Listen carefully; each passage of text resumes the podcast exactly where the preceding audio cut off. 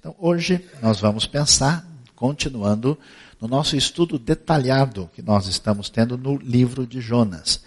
Livro do profeta Jonas, hoje estudando e avaliando o conteúdo de Jonas, versículo 4 até versículo 9 do primeiro capítulo. E o nosso tema será, no meio da tempestade, o triunfo da verdade. Né? Ao pensar sobre o nó na cidade, nada melhor do que isso para trazer felicidade a pessoas de qualquer idade. Vamos tomar um pouco de água para prosseguir.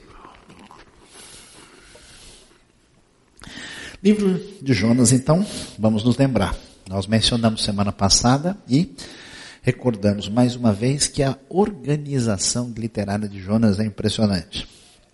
Primeiro capítulo, nós vamos ver uma estrutura arrumadinha, concêntrica, que os estudiosos chamam de quiasmo ou quiasma, e que vai mostrar que desde o versículo 4 até o versículo 15, tá vendo? Tá tudo organizado de maneira detalhada e hoje nós vamos desde a da letra A até a letra E, quando o Senhor lança a tempestade e Jonas no versículo 9 vai identificar-se, vai dizer quem ele é.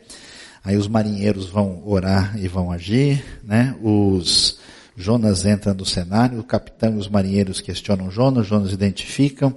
A gente vai ver ah, o que aparece aí no cenário ah, desse texto devidamente organizado. Lembrando que os quatro capítulos nós estamos aqui pegando agora exatamente a segunda parte, quando Jonas está no navio e ele vai enfrentar esse momento de tremenda dificuldade que aparece conforme o relato do texto depois que Jonas entra no navio saindo da cidade de Jope, né? Para a gente lembrar, toda a discussão envolve a terrível controvérsia com os assírios. Nínive, a capital da Síria, a grande sede de um dos maiores impérios do mundo antigo, que teve um impacto especial no auge do império no oitavo século antes de Cristo.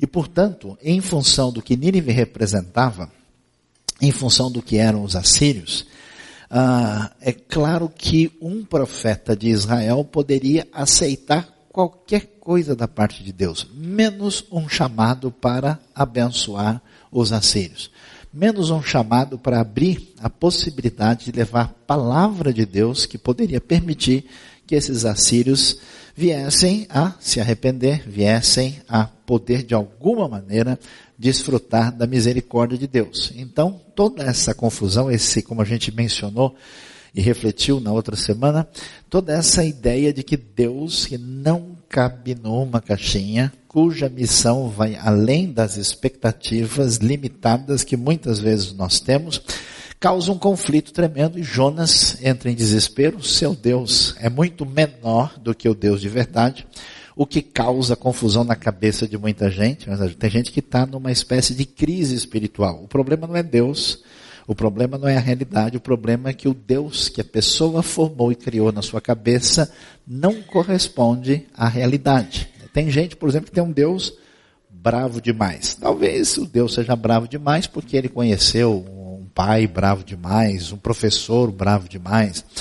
Ele acha que Deus é uma espécie de capitão militar e ele se relaciona com Deus como o recruta de Cristo. Aí ele nunca vai entender Deus. Tem outros que acham que Deus é a manteiga derretida celestial do Senhor. Está sempre disposto a passar no pão forever and ever, amém, para a felicidade de todos nós, né?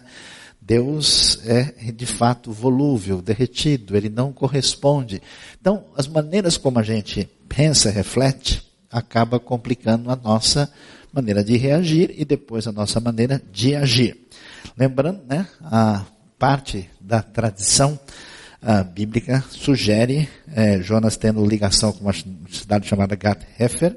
Ele vai sair de Jope, vai ah, para o mar. Lá em cima, bem longe, a 800 quilômetros na direção nordeste, está Nínive, para onde Jonas não vai. E a gente vai ver aí como é que o desvio de rota é significativo e dá para a gente olhar e ver aí num mapa um pouquinho diferente a visão da terra de Israel com contornos de relevo. Você pode observar essa parte azul mais clara, que tem a ver com a área menos montanhosa e a área central montanhosa com a depressão do Vale do Jordão que chega no Mar Morto. Aquela pontinha amarela, aquele círculo amarelo, amarelo, melhor dizendo, é a cidade de Jope que você pode observar que é um lugar central, é um lugar fundamental dentro ah, da ah, visão geopolítica da Terra. Por isso é um porto antigo, um porto disputado, porto que tem sinal da presença egípcia desde o século XV a.C., e um porto natural que existia lá, e exatamente aí Jonas pega o navio e entra no Mediterrâneo, num lugar de visão muito bonita, para fugir de Deus. E quando ele faz isso, o verso 4 prossegue dizendo que o Senhor, porém, se porém é importante, porque vai fazer um contraponto com aquilo que acabou de ser dito no verso 3, que Jonas resolveu ir para Tarsis, né, que aparece no texto, até com uma marca específica no final da palavra, para de fato dizer que Tarsis é um lugar, ainda que indefinido. O Senhor, porém, fez soprar um forte vento sobre o mar. E caiu uma tempestade tão violenta que o barco ameaçava arrebentar-se. Todos os marinheiros ficaram com medo e cada um clamava ao seu próprio Deus. Marinheiros começam a orar, cada um ao seu Deus, e atiraram as cargas ao mar para tornar o navio mais leve. Enquanto isso, Jonas, que tinha descido ao porão e se deitara, dormia profundamente. Vamos pensar um pouquinho no que, que acontece aqui. A gente sabe que o pessoal que está ligado à navegação entende muito bem o que acontece. Por quê? Porque os fenômenos meteorológicos, apesar de imprevistos, eles, em grande parte, são sentidos e conhecidos em função de certas épocas, particularmente nessa região. A gente sabe, por exemplo, que na terra de Israel, desde o mês, do finalzinho do mês aí de março, até o mês de outubro, praticamente não tem nenhuma chuva. É estiagem total. Então, é a época de maior oração em Israel. Todo mundo de qualquer grupo religioso está levantando as mãos para os céus, pedindo que a chuva chegue na época certa, a partir de outubro, porque se isso não acontece, o resultado para a vida local é muito complicado. Vocês ouviram falar daquele negócio chamado chuvas temporãs e serôdias, que é chuva de primavera e de outono. De outono são as primeiras e as últimas chuvas. Então o clima é muito regulado. Por isso o pessoal sabe quando entra no mar. Existe uma previsão. Por exemplo, no Mediterrâneo, a partir de outubro, fica perigoso fazer a navegação, porque os ventos podem ser complicados. Isso fica claro quando a gente vê a história do naufrágio do apóstolo Paulo. Quando ele está né, pegando ali o navio, aquele famoso navio alexandrino, com 276 pessoas, e que quando eles estão ali chegando junto à ilha de Creta, a Bíblia vai dizer, vai mencionar na ocasião do naufrágio que tinha passado o jejum. O que é o jejum? O jejum é o famoso Yom Kippur, dia da purificação, dia descrito como mais importante do calendário hebraico, que aparece em Levítico capítulo 16, que até hoje é o dia mais importante e celebrado por toda a comunidade judaica do mundo. Esse dia na época em que Paulo estava navegando, caiu no dia 5 de outubro do ano 59. A gente percebe quando é que isso acontece, como é que a navegação é perigosa. Fora isso, o pessoal, né, sabendo que essa época de inverno é complicada, a partir de outubro, entrando pelos meses depois de novembro, dezembro, janeiro, por isso que Paulo vai ficar todo o tempo na ilha de Malta e só vai sair lá depois do inverno, no começo do ano 60, a gente vai ver que esses marinheiros sabem o que está acontecendo. Portanto, o que, que a gente descobre? Que essa tempestade é inesperada. É uma coisa fora da realidade. É algo que não está previsto no contexto do navio. Nesse sentido, o texto faz questão de dizer e coloca Deus bem nitidamente como o grande sujeito em ação, ele faz vir, sopra um forte vento e vem sobre o navio uma tempestade. O interessante, que a gente vai descobrir na leitura do texto, que a tempestade veio logo. Não deu tempo deles se protegerem, de fazerem nada. Porque a gente, lendo o capítulo 1, vai ver que eles tentam voltar para a praia. Isso significa que o navio não foi muito longe, não demorou muito. É aquele negócio, está o sol bonito, está tudo certo, né? Vou passar uma tarde em Itapuã, né? Ao sol que arde perto das terras de Midian, e quando de repente a gente vai enfrentar toda essa situação inesperada. Aí, o que, que acontece? Todo mundo vai descobrir que no meio dessa tempestade terrível, inesperada, com ventos fortes, ameaçadoras, a gente vai enfrentar a grande dificuldade que a gente percebe que os marinheiros começam a orar, cada um para o seu Deus, para tentar entender o que está acontecendo. Então vamos ver o que é que a gente começa a aprender logo no início com o versículo 4. Primeiro, que a gente esquece disso, né? A gente pensa que Jonas acha que Deus é limitado, mas a gente mostra que Deus é limitado na nossa vida algumas vezes.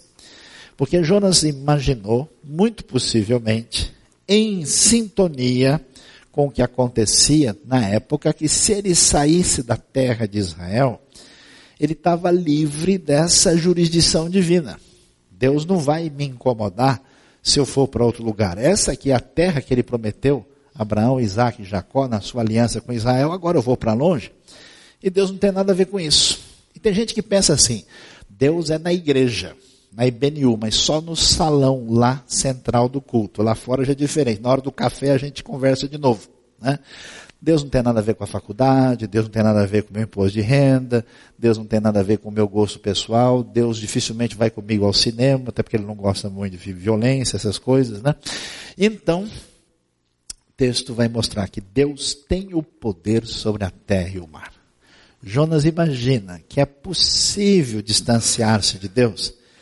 Eu conheço muito crente que na sua vida ele deixa Deus guardado. Ele põe em algum lugar do guarda-roupa, assim. Fala, não, peraí, eu estou enfrentando uma situação na minha vida, não tenho resposta para isso. Então, em vez de eu agir com sinceridade, eu vou deixar essa área aqui do lado. Entende? Então Deus permanece no meu coração. Né? Eu quero aquela história, o coração é de Jesus e o pulmão é da Souza Cruz. Né? A gente vai resolver esse negócio. Então, ele não reconhece essa realidade de que Deus tem o poder. E Deus mostra que o seu poder não se restringe à terra de Israel, ele tem poder sobre a terra e o mar. E Jonas imaginava, como muita gente imagina, que é possível dar um nó em Deus. Que é possível fazer a coisa do nosso jeito e que a gente tem o controle. O texto vai mostrar que nada pode impedir o plano divino. E é impressionante porque o plano divino envolve o próprio Israel, o profeta Jonas e as nações. E o Jonas acha que o seu mau humor, a sua cabeça pequena, a sua limitação, né, vai fazer com que Deus fique desempregado. A crise chegou e atingiu o céu. Deus não tem mais o que fazer, agora ele está olhando a, a, as páginas amarelas do céu para ver se tem alguma constelação precisando dos serviços dele. Isso não faz o mínimo sentido. Nada pode impedir o plano divino. E é interessante o que a gente vai ver. Os marinheiros desesperados, nesse momento, porque, inclusive, se você prestar atenção, você não está preparado para isso, mas você vai ouvir e você vai entender. O livro de Jonas é uma sátira, é uma ironia, é uma espécie de gozação forte sobre a atitude inesperada do profeta de Deus. A Bíblia está cheia disso. Pessoal de igreja que não sabe. Você lê o Salmo 2, por exemplo, quando fala que os que as nações que não aceitam o reinado de Deus e do seu ungido, elas resistem e a Bíblia diz que o Senhor zombará dele. O Senhor vai ficar dando risada, zombará e caçoará. Olha os caras, como é que eles têm a capacidade de tentar me peitar. Eles são malucos. Então, essa ironia, que é bastante comum e muito mais forte do que a gente espera, você pode ver, tá vendo? Tem um profeta de Deus, ele está lá. Ele está numa situação que ninguém diria, nem que ele é amigo de alguém que conhece a Deus, quanto mais profeta. Enquanto ele está dormindo, os marinheiros estão orando. Esses marinheiros são pagãos, esses marinheiros não sabem de nada, esses marinheiros estão fora da sintonia com a verdade, mas eles estão desesperados e eles estão aí procurando resolver essa situação. E quando eles estão fazendo isso, a gente não imagina. O texto diz que eles começam a jogar as cargas ao mar para aliviar o navio.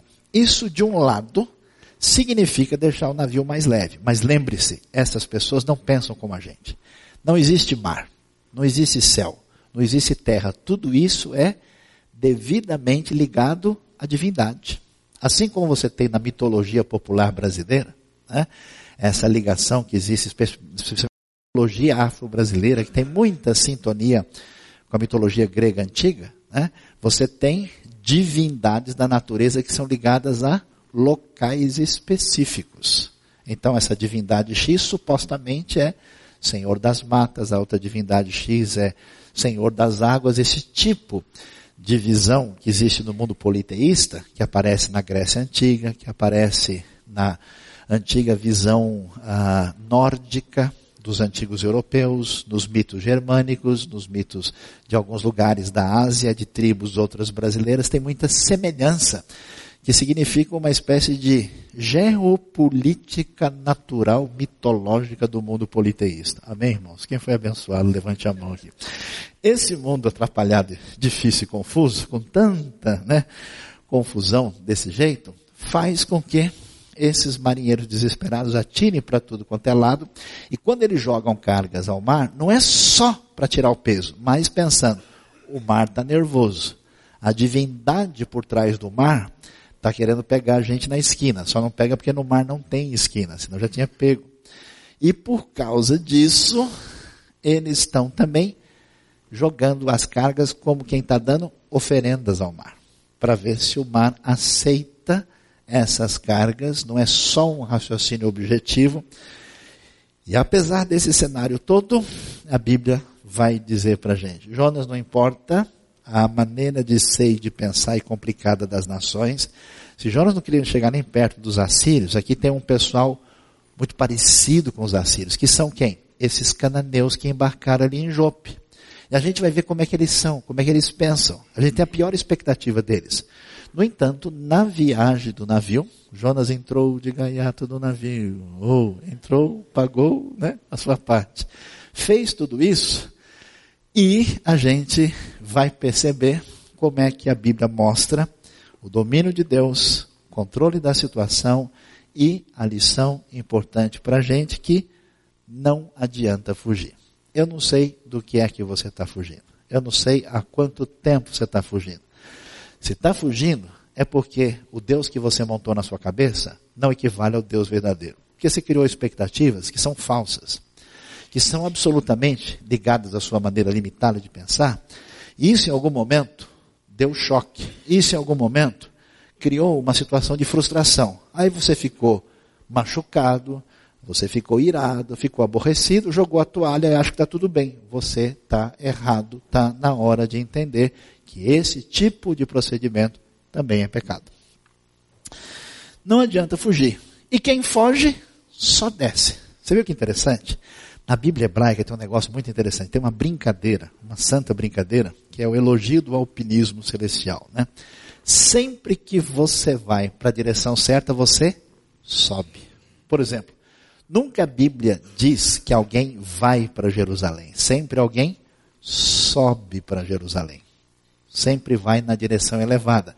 Os famosos cânticos de peregrinação, Shir Hamalot, cânticos de degraus, cânticos de ascensão, que aparece lá a partir do Salmo 120, a gente vai encontrar uma série de salmos que são de ir para o lugar mais elevado. Até hoje, na tradição judaica, se alguém, como judeu, vai para Israel, ele não fala que ele vai, ele fala que ele sobe. Ele faz um movimento de subida. tudo para identificar essa ideia de alguém que se aproxima do Deus dos céus. Portanto, se subir é bom, descer é problema. Tem problema se quiser ir para Santos, está tudo certo. A gente conversa sobre isso depois. Na Bíblia, descer não é legal.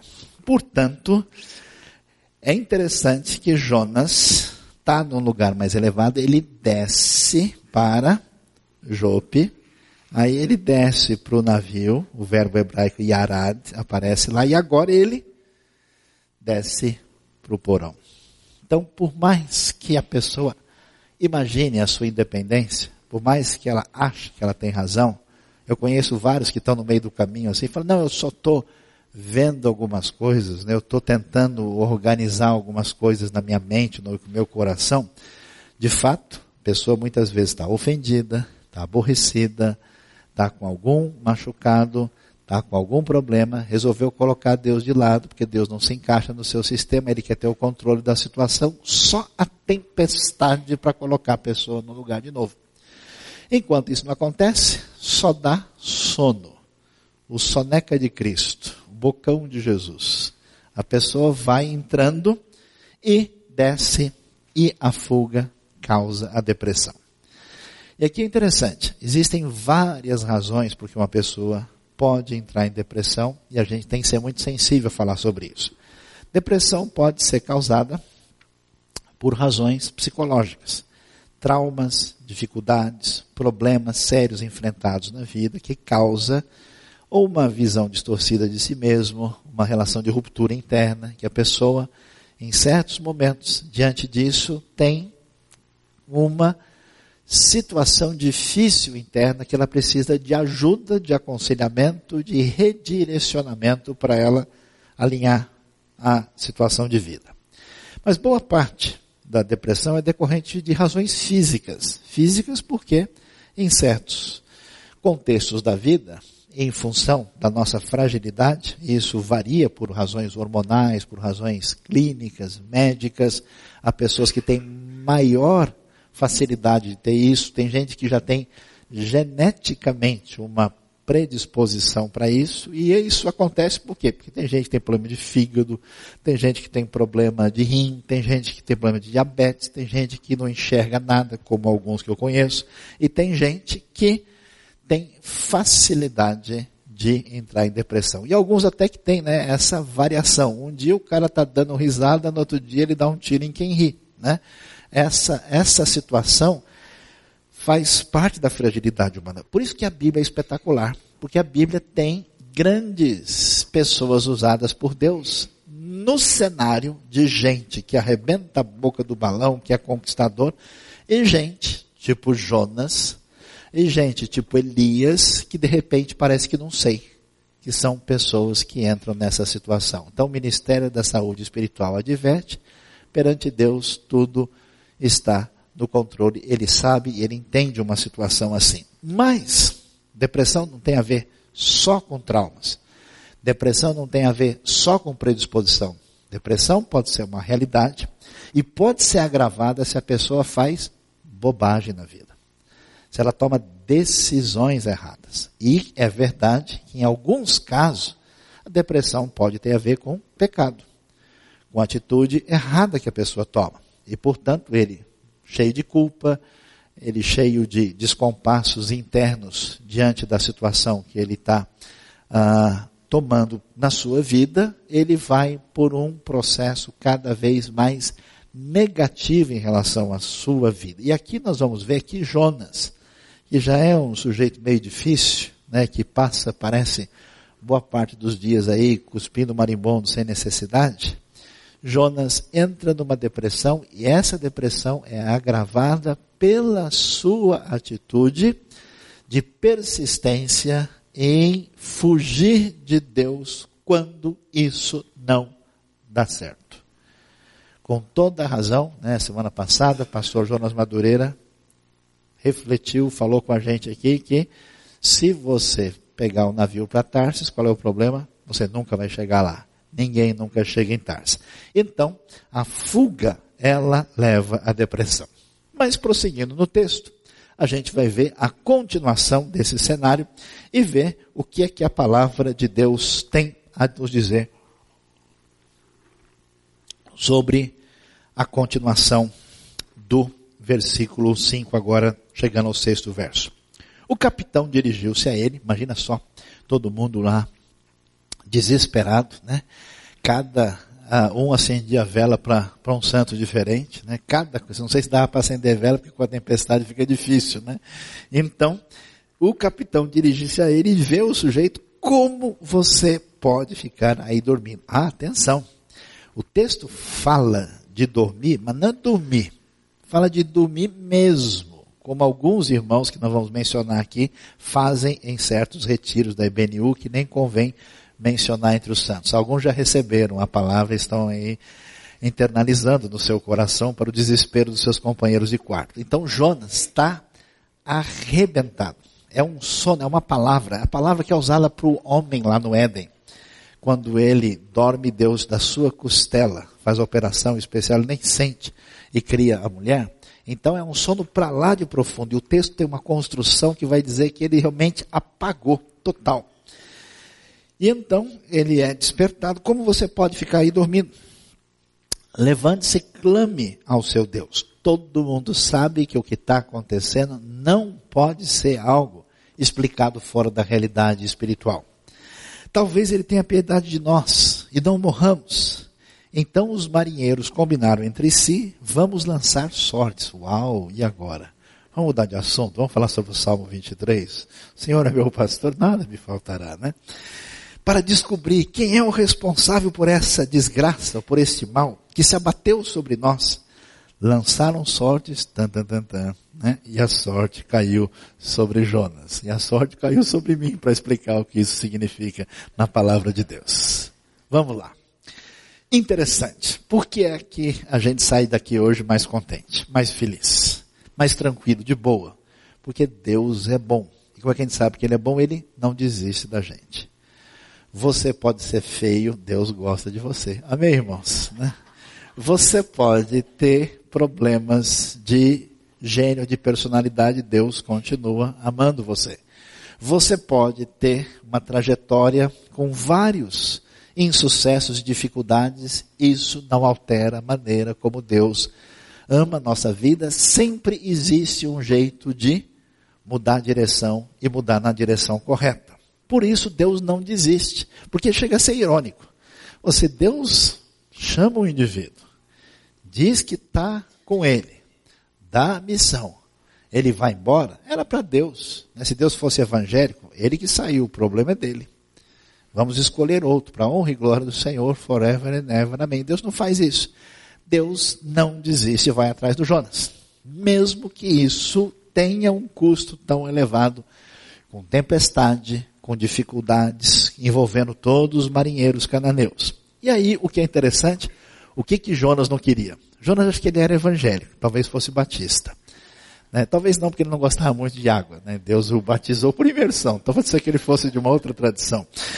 Ele que queria estar longe de Assírio, ele que não queria chegar perto de nenhuma dessas pessoas da terceira divisão do mundo religioso antigo, adivinha o que tem do lado dele? Só marinheiro cananeu. Um com cara de Baal, outra com cara de Azerá, toda a galera assim, que seria o pessoal religioso do pior tipo. É a mesma coisa de um crentão assim, super fechado, que muda para um condomínio novo, né? E do lado dele os apartamentos só tem gente ah, cheirando incenso, só tem gente, né? Cada, cada vez ele acorda de manhã tem um, um, sapo na porta dele lá com né, um charuto na boca lá e ele não sabe o que fazer. Jonas está numa situação complicada entre pagãos, e aí a gente vai ver uma coisa interessante. Eu escutei uma história uma vez, e eu fiquei muito surpreso. Duas histórias. E talvez isso ajude a entender muita coisa. Uma pessoa falou, pastor, amém, Deus abençoe, queria conversar com o senhor. E os copos estão mexendo, estão andando aqui, deixa eu segurar, né? E eu falei, pois é, eu preciso contar a minha conversão, porque eu conheci a Jesus, estou muito feliz. E como é que foi? Não, eu fui numa reunião assim, esotérica, as pessoas estavam lá e chamando, né, entidades para tal, não sei o que. De repente a pessoa virou para mim e falou assim: Olha, ah, aqui não é o seu lugar. a, a luz sua é diferente. E a entidade que a gente estava convidando para trocar uma ideia falou: se eu estiver aqui, nada feito. Então é melhor você procurar outro lugar, porque o seu lugar não é daqui, porque você tem que procurar uma outra luz. Aí a pessoa não sabia de nada, ficou assustada, foi lá, logo em seguida teve um contato com o Evangelho, conheceu a palavra de Deus e se converteu. Falou, então eu comecei a ser evangelizado lá no meio né, da coisa pesada que me indicaram. Eu falei, bom, já que os crentes estão dando mole, os próprios indivíduos do outro lado estão começando a evangelizar. Vai entender uma coisa dessa? Agora, o mais surpreendente, eu conheci uma pessoa chegou para mim e disse, eu queria contar a história da minha conversão. Como é que foi? A mesma coisa, eu fui num certo ambiente assim, e cheguei lá e a pessoa disse assim, olha, você vai encontrar uma pessoa, assim, assim, assim, deu características, e essa pessoa vai levar você num lugar, e nesse lugar você vai levar a mensagem que você está procurando para a sua vida. E a pessoa ficou de olho. Dito e feito, ela encontrou a pessoas dessas características devida, devidamente definidas, e perguntou para a pessoa, você tem alguma fé? Assim, eu sou de uma igreja assim, assim, então eu quero com você lá. Foi lá, chegou numa igreja, nesse caso, batista, ouviu o evangelho e se converteu. Pode um negócio desse? Então, o Deus, que é o Deus que o Jonas não conhecia, e muitos evangélicos também não, é um Deus que interfere, inclusive nos ambientes onde ele não é conhecido nem invocado, porque ele é o Senhor da terra, do céu e do mar. Portanto, os pagãos tinham esse negócio de lançar sortes. Isso também havia na tradição hebraica, na tradição judaica.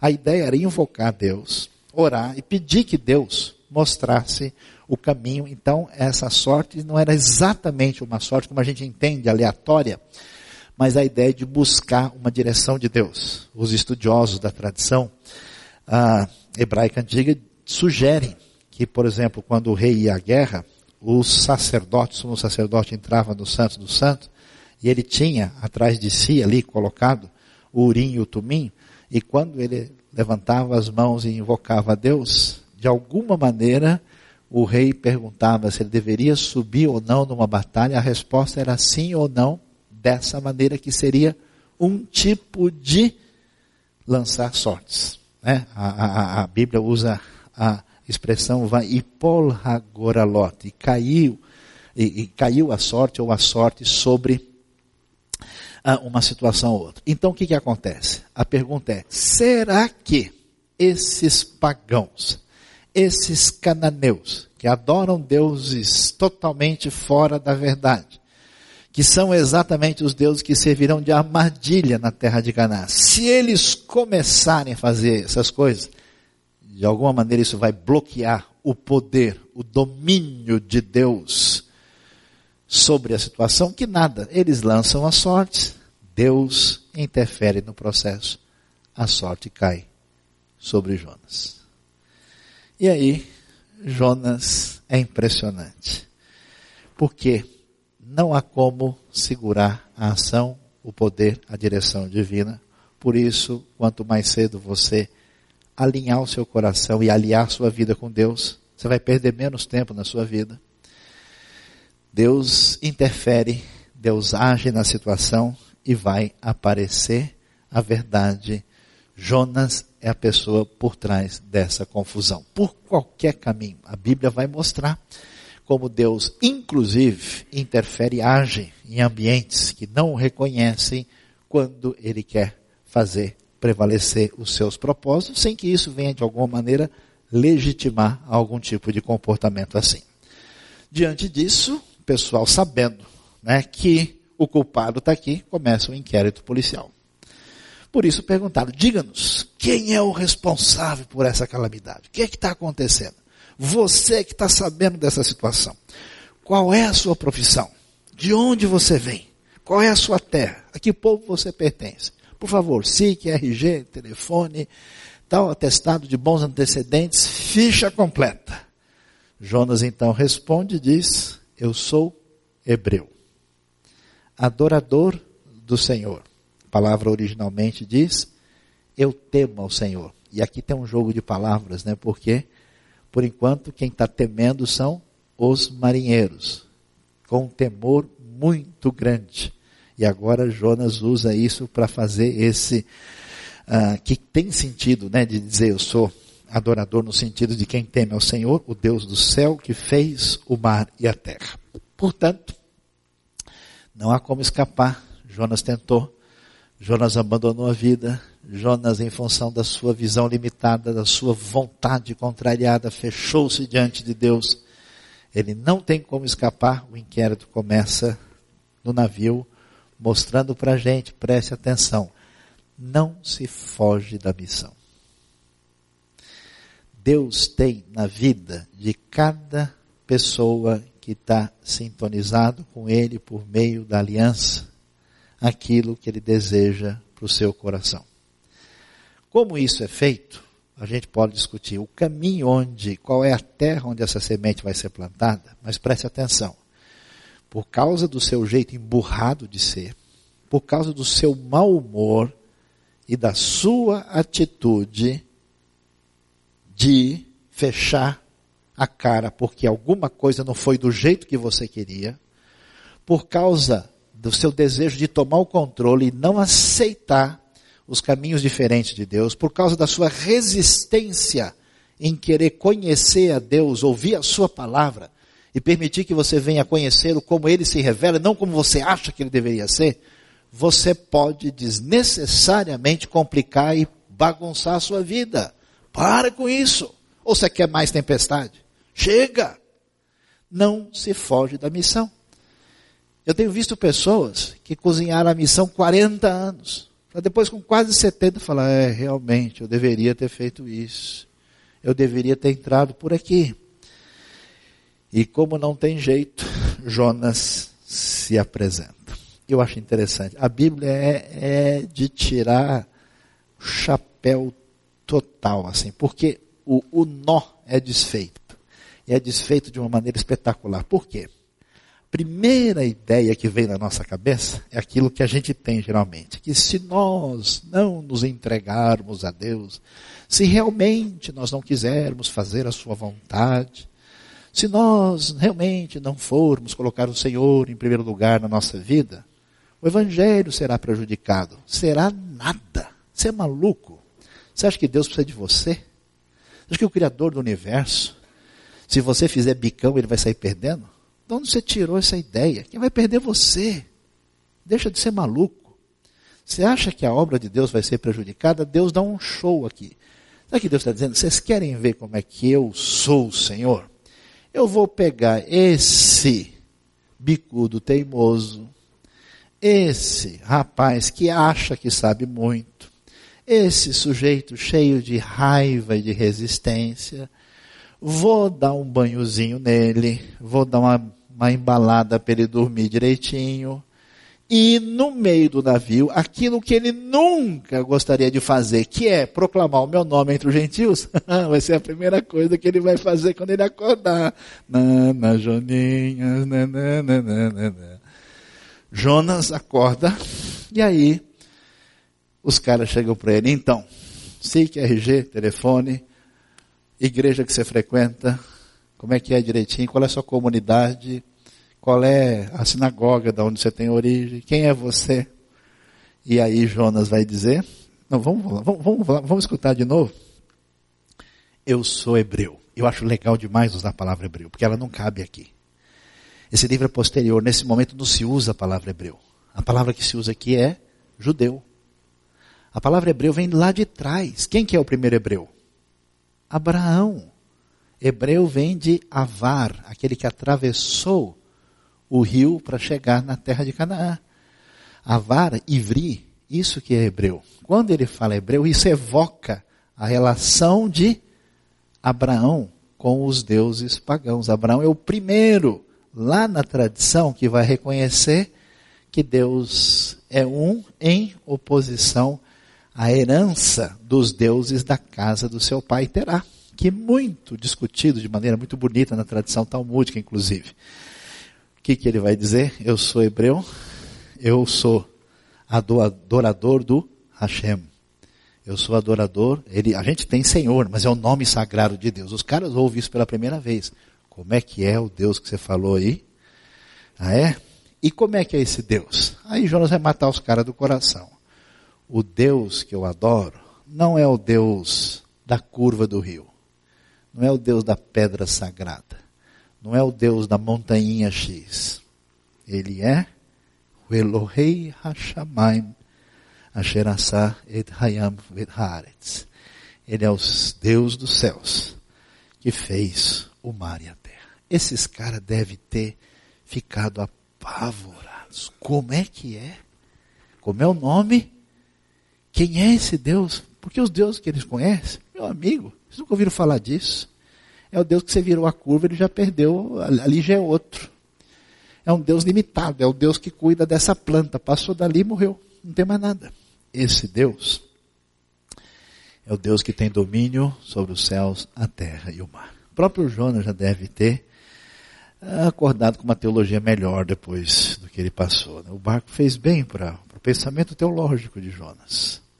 E eu fico ouvindo os marinheiros, ou seja, o Deus verdadeiro, o Senhor dos céus e da terra, pega a desobediência de Jonas, dá um nó no pedaço, e aquilo que Jonas jamais disse que faria, ele vai proclamar. Então a gente vai ver o triunfo da verdade no meio da tempestade, mesmo que o nosso amigo Jonas não saiba como caminhar na verdade. Deus abençoe a sua vida, Deus abençoe o seu coração, Deus abençoe a gente na interação com a sua palavra nessa manhã. Amém?